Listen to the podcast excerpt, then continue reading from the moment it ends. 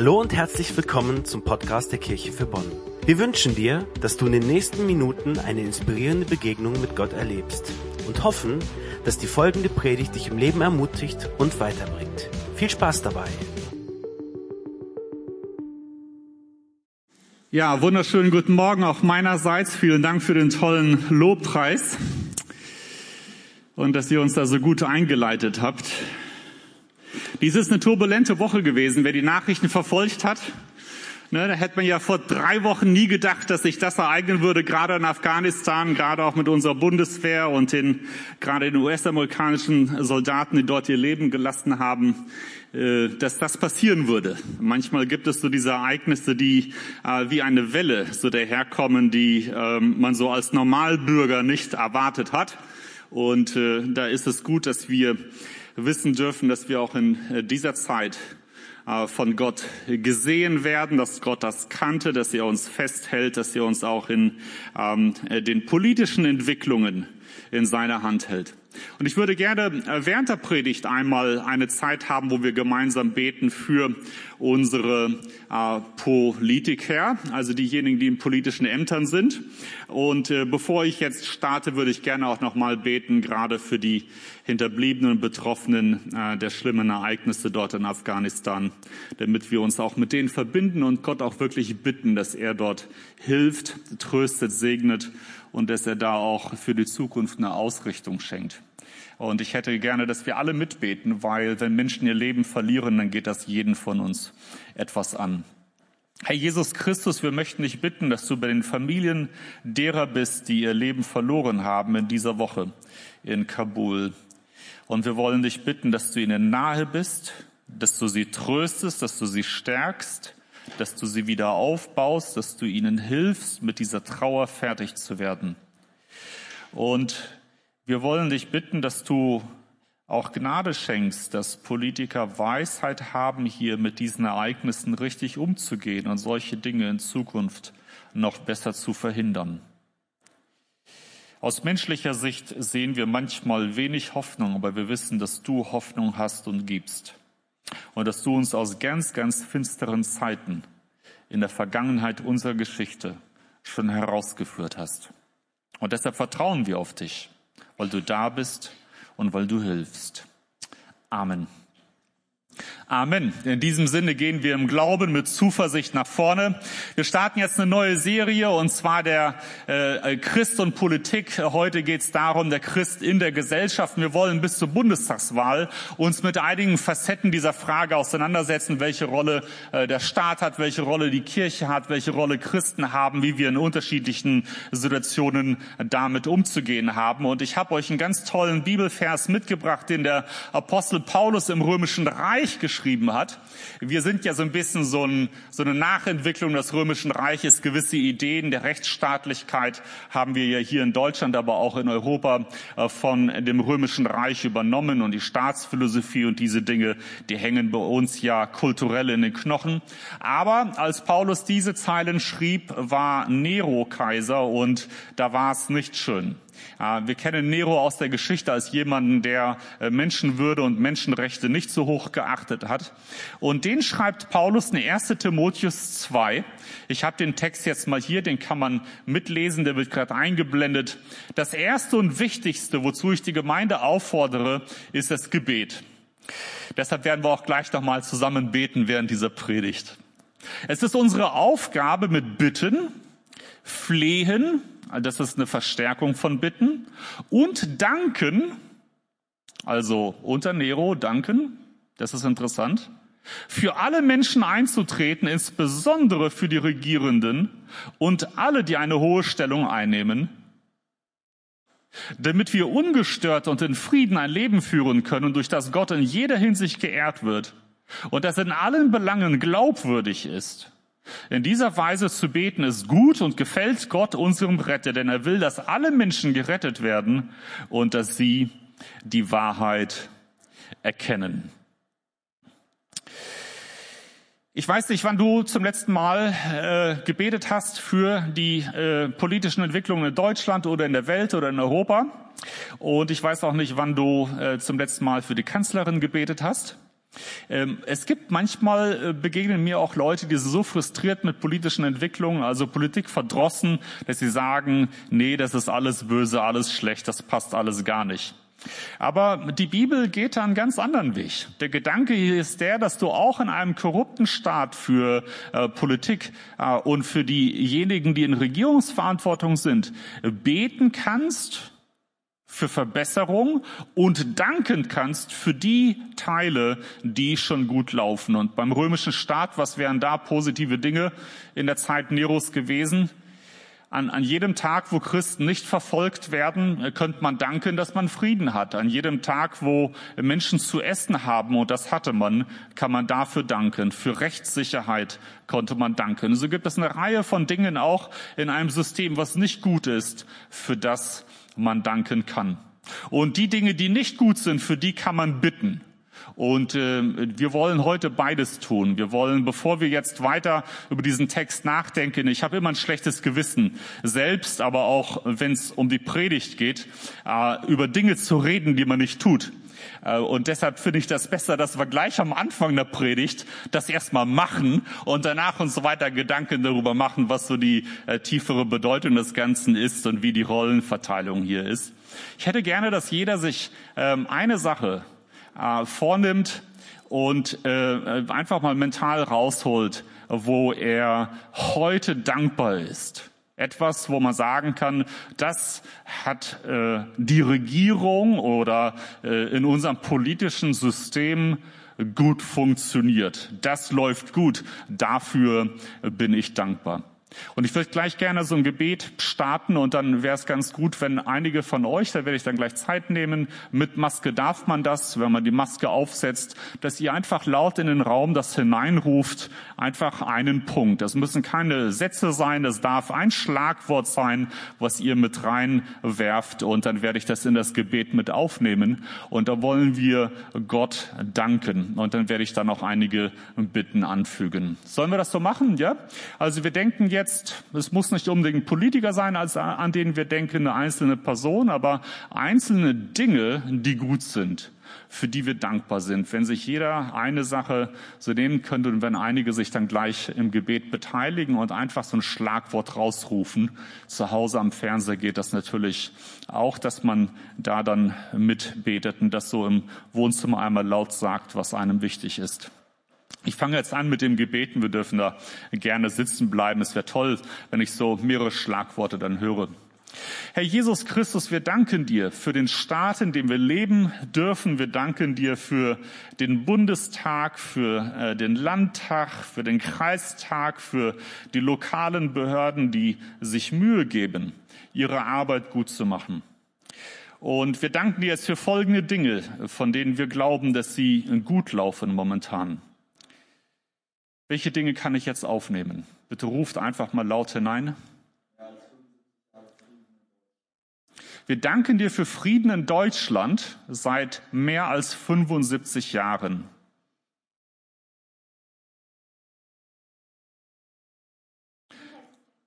Wir danken dir für unser Gesundheitssystem. Ich hatte hinten noch etwas gehört. Bildung. Wir danken dir für die Bildungsmöglichkeiten in Deutschland. Wir danken dir für die gute Infrastruktur, die wir haben. Wir danken dir für die Glaubensfreiheit, die wir haben.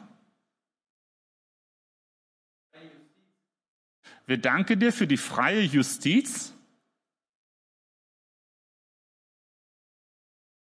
Herr Jesus, diese Dinge, die helfen uns und die tun uns gut und wir danken dir, dass wir das hier in Deutschland haben. Und wir wollen dich bitten, dass du uns hilfst, noch mehr der christlichen Werte in diese Gesellschaft hineinzutragen und dass du auch das Bewusstsein in der politischen Elite noch stärkst, dass man nicht auf sich allein gestellt ist, sondern dass du da bist und dass jeder Einzelne auch für sein Verhalten und seine Arbeiten dir Rechenschaft geben wird dass man sich noch mehr nach deinen Werten ausrichtet, die du in der Bibel bekannt gegeben hast. Amen. Amen.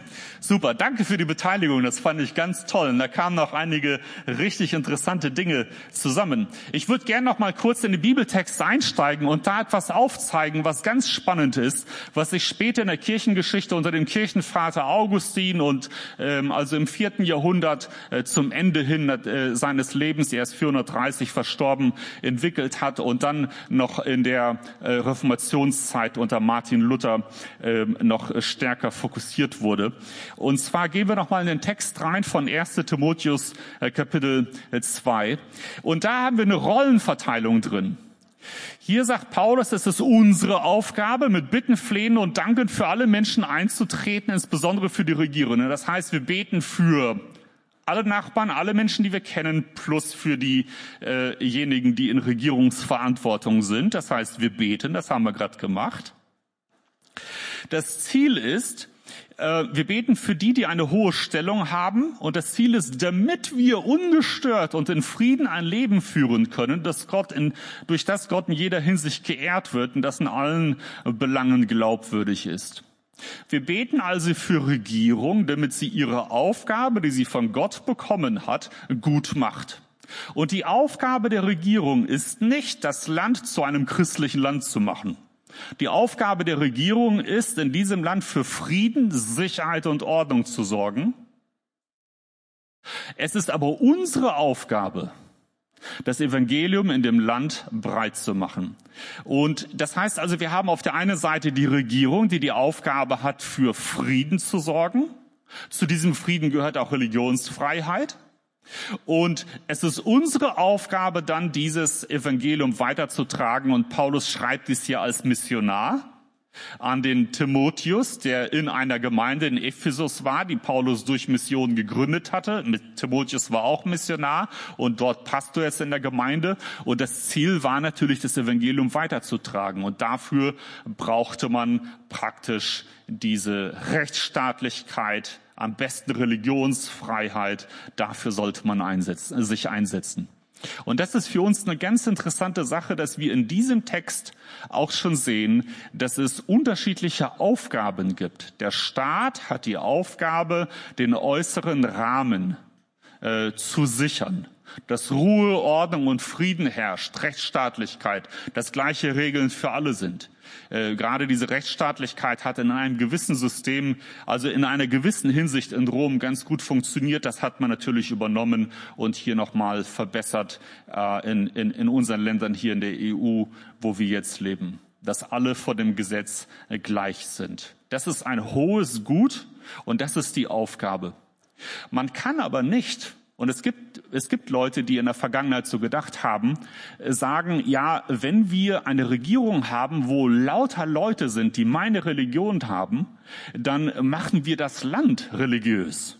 Das heißt also, wenn ich Christ bin und in der Regierung sind Christen, dann machen wir so das Land christlich.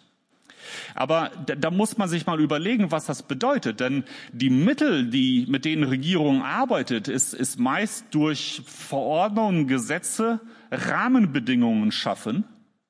Wie willst du jemanden im Herzen dahin bringen, durch ein Gesetz, dass er beginnt, Jesus zu vertrauen, dass er sich Gedanken macht über seine Beziehung zu Gott, dass er sich Gedanken macht über das ewige Leben.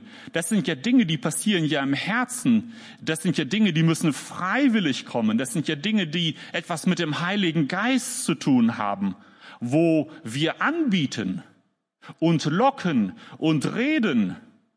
Aber der äußere Rahmen, der Druck und auch die Androhung von Strafe durch Gesetze äh, funktioniert in diesem Bereich gar nicht.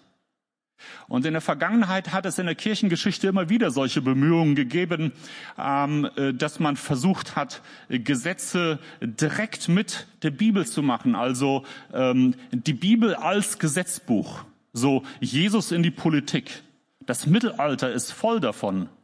Als ich äh, ähm, mein Studium gemacht habe, habe ich zwei Jahre in Amerika verbracht und da haben wir amerikanische Kirchengeschichte gelernt. Das sind Dinge, die man hier in Deutschland nicht lernt.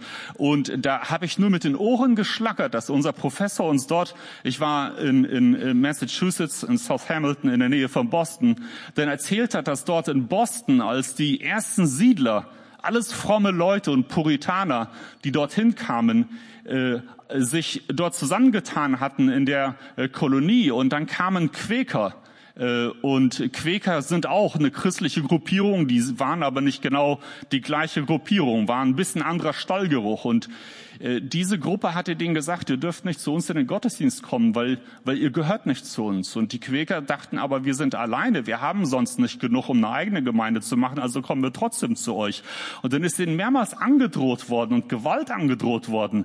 Und die Quäker kamen immer wieder zum Gottesdienst. Und so kam es dann zu einem tragischen Ereignis, dass drei von diesen Quäkern gehängt worden sind.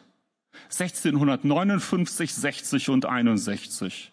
Das sind die Märtyrer von Boston, kann man einfach mal nachschlagen. Und da ist die Frage, wie kann es sein, dass Menschen, die eigentlich aus dem, äh, der alten Welt, aus Europa geflohen sind vor einem Regime, was richtig viel Unterdrückung äh, für Freiheitsliebende, ähm, gerade auch für freikirchliche Menschen ähm, äh, gesorgt hat und die jetzt die Freiheit in Amerika gefunden hatten, dass man da genau aus der alten Mottenkiste das gleiche Gedankengut und das gleiche oppressive Verhalten, diesen Druck von oben ausgelebt hat und, und auch diese Idee hatte, Menschen umzubringen, weil sie nicht religiös genau auf der, denn das ist doch genau das, wovor man weggelaufen war. Genau das Gleiche haben wir im Mittelalter natürlich in der Reformationszeit, ähm, in, in den Bauernkriegen zum Teil erlebt, in Münster. Ähm, diejenigen, die da ähm, schon mal sowas gehört haben, die wissen jetzt, wovon ich rede, mit Jan von Leiden und diesen Dingen. Das äh, ist immer wieder so der Gedanke gewesen, wenn du irgendwie ähm, die Bibel nimmst und damit jetzt ein Gesetzbuch machst, dann kannst du irgendwie einen, heute nennen wir das Gottesstaat, errichten. Nur damals war kein Halbmond drauf, sondern ein Kreuz. Und wir würden sagen, dass das hier in dem Denken, was wir bei Paulus sehen, überhaupt gar nicht vorhanden ist. Es geht gar nicht darum, einen Gottesstaat zu errichten, sondern zu sagen, der Staat hat die Rolle von Gott, dass er die äußeren Rahmenbedingungen schafft. Und wenn der Staat Frieden, Ordnung, Rechtssicherheit, diese Dinge besorgt, dann hat er Gottes Aufgabe erfüllt dann kann das abgehakt werden. Das ist richtig gut. Der Staat hat nicht die Aufgabe, eine Religion aufzudrücken, obwohl der Staat natürlich von innen her immer mit religiösen Werten auch durchsetzt ist. Aber es ist unsere Aufgabe, christliche Werte in die Gesellschaft hineinzutragen. Jetzt kommt bald Bundestagswahl und da ist die Frage, was wählt ihr? Wir müssen nicht drüber öffentlich reden. Ich finde es eigentlich ganz gut, wenn man nicht sagt, zu welcher äh, Partei man tendiert, ähm, weil es da oft dann unnötige Diskussionen gibt, wo dann Zuschreibungen sind und Zuordnungen, die nicht so clever sind. Aber ich frage jetzt einfach mal, wenn das, was du beim letzten Mal gewählt hast, ich gebe dir mal so ein paar christliche Werte, da kannst du mal gucken, ob das passt zu deiner Partei. Deine Partei, die du gewählt hast, kümmert die sich um Arbeitslose. Weil sich um Schwache kümmern, das ist ein Wert, der aus der Bibel kommt und der für uns Christen immer relevant sein wird. Äh, kümmert sich deine Partei um, um Kranke? Ist denen das Krankensystem in Deutschland wichtig?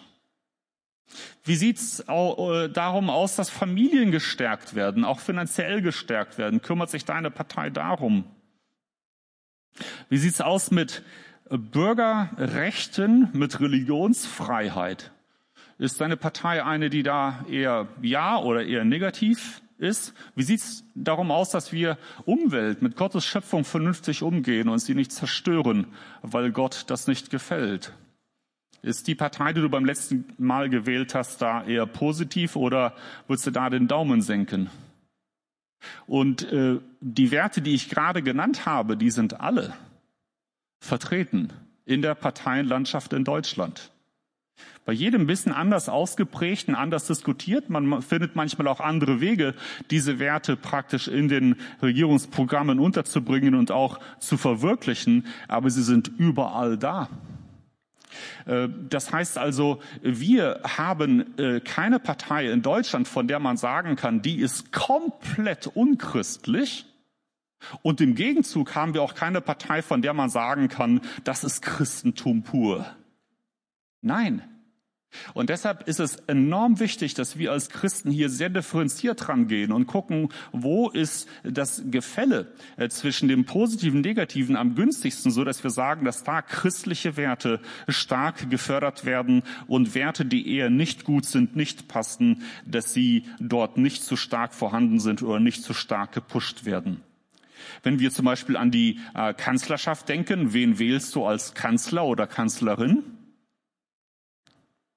Ich persönlich muss sagen, das geht mir eigentlich schon seit, seit einer längeren Zeit so, aber ganz besonders jetzt so, wenn, wenn man sich so anguckt, was in den anderen Ländern so passiert ist, politisch und gerade auch letztes Jahr, dann würde ich sagen, es ist fast egal, was wir in Deutschland wählen. Wir haben grundsätzlich bodenständige, anständige, die Menschenwürde achtende Kandidaten. Das sind alles, alles anständige Leute.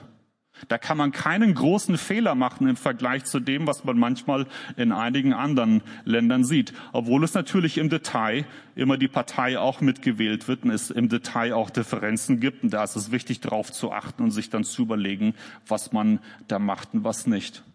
Für uns also ganz wichtig, jeder von uns wählt etwas anderes, weil er in jeder Partei, in jeder Gruppierung, bei jedem Kandidaten gewisse christliche Werte wiederfindet, die relevant sind, die von der Bibel her da sind.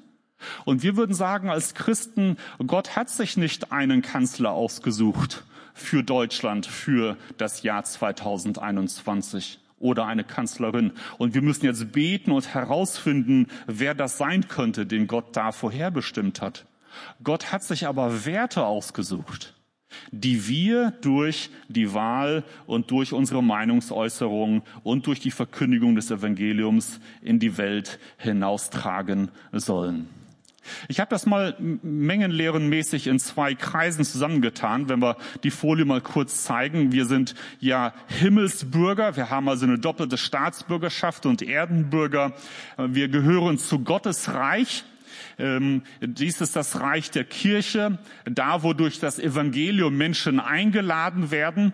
Äh, da treten wir in Verbindung zu Gott. Deshalb haben wir auch Gottesdienste, weil wir da in Verbindung zu Gott treten und uns stärken und neu ausrichten und unsere Beziehung zu ihm dort auflebt und wir dort eine äh, Ausrichtung für unseren Alltag bekommen.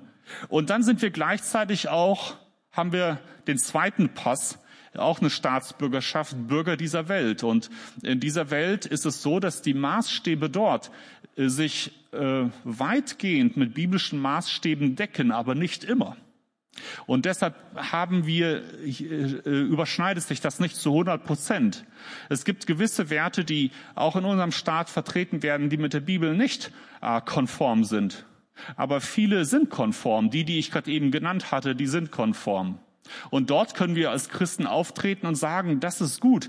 Da können wir argumentieren und da ziehen auch unsere nichtchristlichen Nachbarn mit aufgrund des Verstandes. Ohne an Gott zu glauben, würden sie sagen, klar, Arbeitslosen zu helfen, Kranken zu helfen, ähm, Familien zu stärken, das sind alles äh, positive Werte. Die allermeisten ziehen dort aufgrund des Verstandes mit. Aber dann gibt es Dinge, wo ich sagen würde, der Sonntag muss immer heilig bleiben. Und äh, ich denke, jeder Mensch sollte in die Kirche gehen. Das kann ich wirklich dir nur vermitteln, wenn du selbst eine Beziehung zu Gott hast. Wenn der Heilige Geist zu dir gesprochen hat, wenn du spürst, dass da was Lebendiges ist zwischen Gott und dir, dann macht das auch Sinn. Ansonsten wäre das genauso wie wenn ich dich irgendwo zu einem Date mit jemandem einlade und du spürst da nichts zu der Person. Da ist keine Verliebtheit, keine Beziehung, kein gar nichts. Also angenommen, du bist Single natürlich. Und, und du läufst aber nur hin aus Pflicht oder Zwang. Das ist ja nichts. Da muss ja schon irgendwo etwas sein, was dich dahin zieht, weil da eine Beziehung ist. Und das sind Werte, die kann man eigentlich nur Christen vermitteln, dass es gut ist, täglich in der Bibel zu lesen, dass es gut ist, täglich zu beten, dass es gut ist, regelmäßig in den Gottesdienst zu kommen. Das äh, funktioniert und ist nur einsichtig für Menschen, die da äh, praktisch selbst auch eine Beziehung haben. Deshalb würde ich mal kurz zusammenfassen. Wenn wir über Christen und Politik reden, dann haben wir zwei unterschiedliche Aufgaben. Und wir als Christen wollen auf jeden Fall unsere Werte in die Welt hineintragen, aber wir wollen keinen Gottesstaat errichten.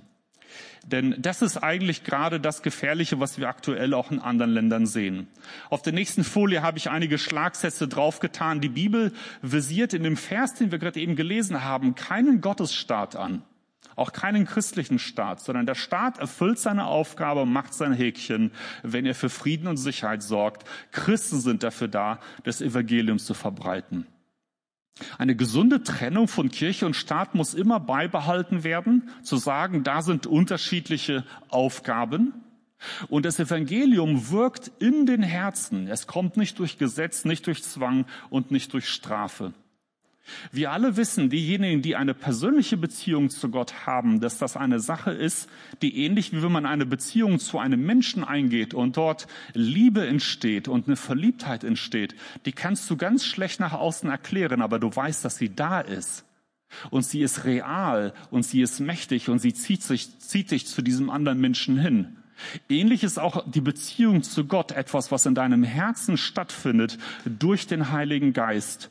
Und du möchtest Gott nachfolgen, du lebst mit ihm und das ist für dich eine reale und mächtige Sache. Die Bibel sagt, dass dadurch etwas Neues entsteht in dir durch den Heiligen Geist, dass du nämlich eine neue Kreatur wirst. Es hat in der Vergangenheit auch immer wieder Bestrebungen gegeben zu sagen, wir müssen diese Welt verändern. Wir, wir, wir schaffen eine neue Welt. Äh, manchmal hat man da auch irgendwie so Schlagworte aus der Bibel genutzt wie ein tausendjähriges Reich auf der Erde, dass man ein, ein, ein tolles, friedliches Millennium haben wollte. Und da müssen wir sagen, eine neue Welt äh, führen Menschen nicht herbei, das tut Gott. Wir werden Gutes wirken, weil Gott das möchte. Aber letztendlich hat nur Gott die Macht, die Fähigkeit, eine neue Welt herbeizuführen, wenn er wiederkommt. Und jetzt möchte ich zu der letzten Folie springen und hier einen seelsorgerlichen Tipp mitgeben, nachdem wir so viel über Politik und Christsein geredet haben. Wie gehe ich damit persönlich um? Vielleicht die letzte Folie bitte, äh, Psalm 43. Wo nehmen wir unsere Zuversicht her? Wenn du in einem Staat bist wie Paulus damals und Nero ist Kaiser und die waren damals ungefähr äh, 30 Jahre, 300 Jahre entfernt von dem Edikt von Milan, wo Konstantin praktisch die Christenverfolgung abgeschafft hat und äh, dann ähm, äh, ähm, äh, praktisch das Christentum später ähm, um 380 herum zur offiziellen ähm, Staatsreligion erklärt wurde. Aber Freiheit für Christen gab es ab dem Edikt von Milan. Was, was war da los? Wie kann Paulus da dann einfach so optimistisch sein und sagen, wir, wir beten jetzt für eine Regierung, wo ich aber regelmäßig ins Gefängnis muss, weil ich das Evangelium predige? So ging es dem Paulus nämlich. Und diese Zuversicht nehmen wir her äh, dadurch, dass wir wissen, dass Gott real ist und dass er mit uns geht und mit uns lebt. Und das passiert in deinem Herzen. Und das ist ähnlich wie das mit der Liebesbeziehung, von der ich gerade geredet habe. Das ist eine reale und starke Sache, die dein ganzes Leben verändert. Und ich habe hier einen Psalm, einer, der, der mich seit, seit langem begleitet, äh, äh, einige Verse, die, die ich so relevant finde. Das ist eigentlich ein Lied der Söhne Korachs und zieht sich Psalm 42 und 43. Und da wird dieser Satz, den ich hier rausgenommen habe, dreimal wiederholt. Das scheint ein Refrain zu sein, weil er immer äh, wiederholt wird. Und da ist die Frage, was betrübst du dich, meine Seele, und bist so unruhig in mir? Also, ich habe Panik, ich habe Angst, da draußen ist schwierig, es gibt Feinde, es gibt Bedrohungen. Und ich merke, dass es in mir irgendwie das Herz zum Rasen bringt. Ich merke, dass ich nachts nicht schlafen kann. Ich merke, dass ich Angst habe. Ich merke, dass ich unruhig werde. Ich merke, dass ich ratlos bin. Ich merke, dass ich nicht ein Licht am Ende des Tunnels sehe, sondern einfach nur schwarz sehe. Und dann schreiben die Söhne Korachs, harre auf Gott, heißt warte darauf, dass Gott eingreift. Denn ich werde ihm noch danken, dass er meines Angesichts Hilfe und mein Gott ist. Meines Angesichts Hilfe heißt, er hilft mir, er wendet sich mir zu, schaut mich an, begegnet mir individuell und hilft mir. Und er ist mein Gott, er stellt sich auf meine Seite, er wird mir helfen. Am Ende wird es gut ausgehen. Wir gehen jetzt aus einer Phase, letztes Jahr war schwierig, dieses Jahr ist turbulent mit dem, was diese Woche gewesen ist. Es ist, ist auch recht turbulent gewesen, so dass man zum Teil auch Unsicherheit spürt. Und wir gehen jetzt in eine Bundestagswahl, von, von der ich denke, dass am Ende mit Sicherheit ein guter Kandidat oder eine Kandidatin herauskommen wird und dass Gott uns da auch weiter leiten wird. Aber ich weiß, dass es viele Menschen gibt, die gerade in solchen Zeiten mit Angst und Unruhe und Sorge zu tun haben. Und wir als Christen haben schon immer, Paulus unter Nero, im Mittelalter, während des Zweiten Weltkrieges, in allen Krisenzeiten das getan, was hier in diesem Psalm steht. So leben wir als Christen. Und da holen wir auch unsere Kraft her, nach außen hin die Welt und unsere Umstände zu verändern.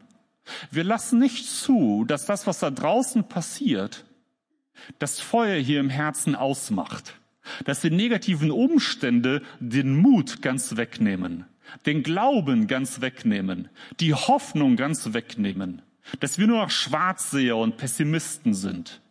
Das ist einfach nicht christlich. Das ist eine Rechnung, wo Gott nicht drin vorkommt. Wir als Christen haben schon immer in unserer DNA diese Psalmen mitgetragen. So hat ein Paulus unter Nero den Christen gesagt, betet und dankt, damit wir Frieden haben können. Und diese Dinge haben sich erfüllt. Und genauso können auch wir sagen, was ist los mit dir? Du hast Panik, du hast Angst. Wo kommt diese Angst her? Und uns dann ganz bewusst ausrichten auf Gott und sagen, wir danken dir, dass du da bist. Du bist unsere Zuversicht. Wegen dir haben wir Hoffnung. Wegen dir sind wir keine Schwarzseher.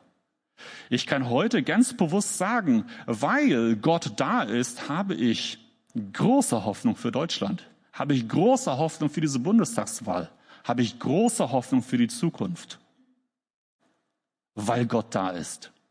Und so gehen wir als Christen seelsorgerlich damit um. Und ich würde jetzt gerne auch beten, dass wir auch die Ängste und Sorgen, die wir persönlich haben, dort ablegen können und dass wir uns auf Gott ausrichten können, so wie das hier in diesem Psalm steht. Herr Jesus Christus, ich danke dir, dass wir mit unseren Nöten und Sorgen, mit den Unsicherheiten und Ängsten zu dir kommen dürfen und dass wir sie bei dir abladen dürfen. Wir danken dir, dass du einen Ausweg vorbereitet hast, selbst wenn wir den noch nicht sehen. Und wir danken dir, dass du unser Herz ruhig machst, dass wir in deiner Gegenwart zur Ruhe kommen und wissen dürfen, dass du stark bist, dass du auf uns aufpasst und dass du uns nach vorne führst. Amen.